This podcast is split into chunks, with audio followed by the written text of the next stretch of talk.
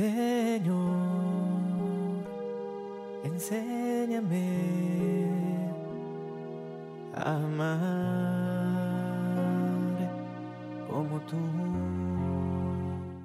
La palabra de Dios es viva y eficaz y descubre los pensamientos e intenciones del corazón. Aleluya, aleluya. Buenos días hermanos y hermanas, les saluda el Padre Gustavo Baloco desde el Santuario de San José en Estrella, New Jersey. Y hoy nos encontramos en la semana 12 del tiempo ordinario. Nos ponemos en la presencia del Padre, del Hijo y del Espíritu Santo. Amén. Hoy celebramos la memoria de San Luis Gonzaga, protector de la vida y patrono de la juventud. Escuchemos un poco acerca de su vida. Nació el 9 de marzo de 1568 en Castiglione, Roma. Renuncia a todo para ser religioso. En 1585 renuncia al, al marquesado y entra a la Compañía de Jesús. Falleció el 21 de junio de 1591 a los 23 años y fue canonizado en 1726.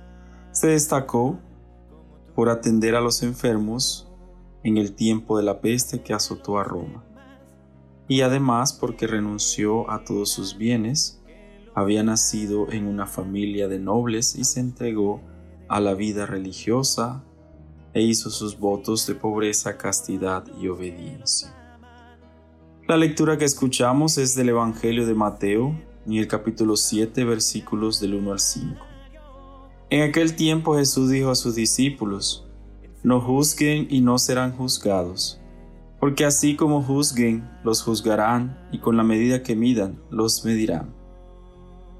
¿Por qué miras la paja en el ojo de tu hermano y no te das cuenta de la viga que tienes en el tuyo?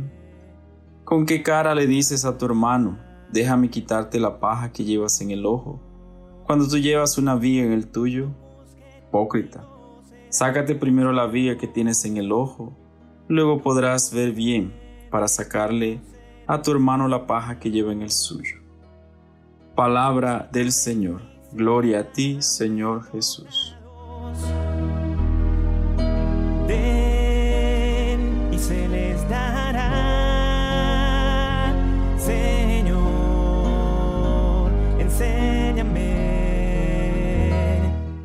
No juzguen y no serán juzgados. Hoy hermanos y hermanas, el Evangelio de Mateo nos sigue retando a cada uno de nosotros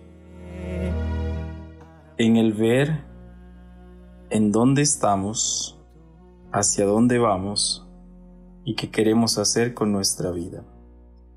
Por eso hoy esta liturgia nos invita a nosotros a ver hacia adentro primero antes que ver hacia afuera. Revisarnos nosotros mismos antes de juzgar a los demás.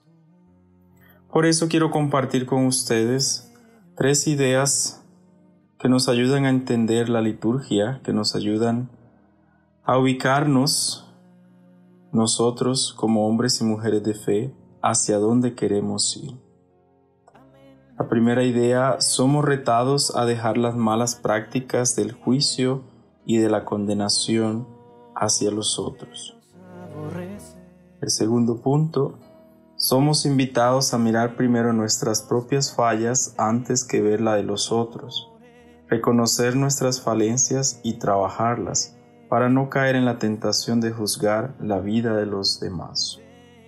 Y la última idea, un cristiano auténtico es aquel que cada día lucha por dejar de hacer las mismas cosas y romper con el círculo vicioso de ver, juzgar y condenar.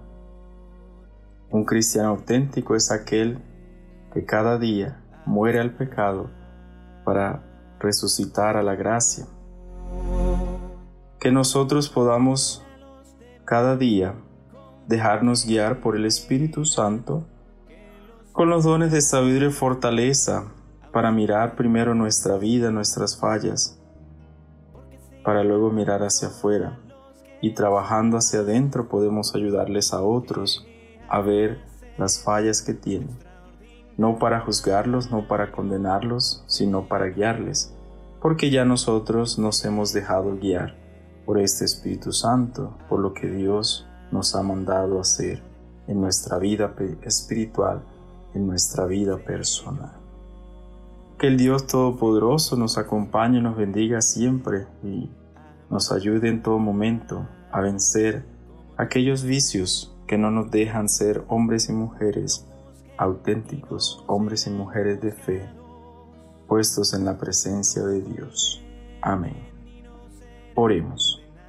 Concédenos, Señor, que a ejemplo de San Luis participemos en esta Eucaristía revestidos con traje nupcial, a fin de que por medio de este alimento nos llene de las riquezas de tu gracia por Jesucristo nuestro Señor. Amén. Y que nos bendiga el Padre, el Hijo y el Espíritu Santo. Amén. Buen comienzo de semana para todos en la presencia del Padre, del Hijo y del Espíritu Santo. Amén. Señor, enséñame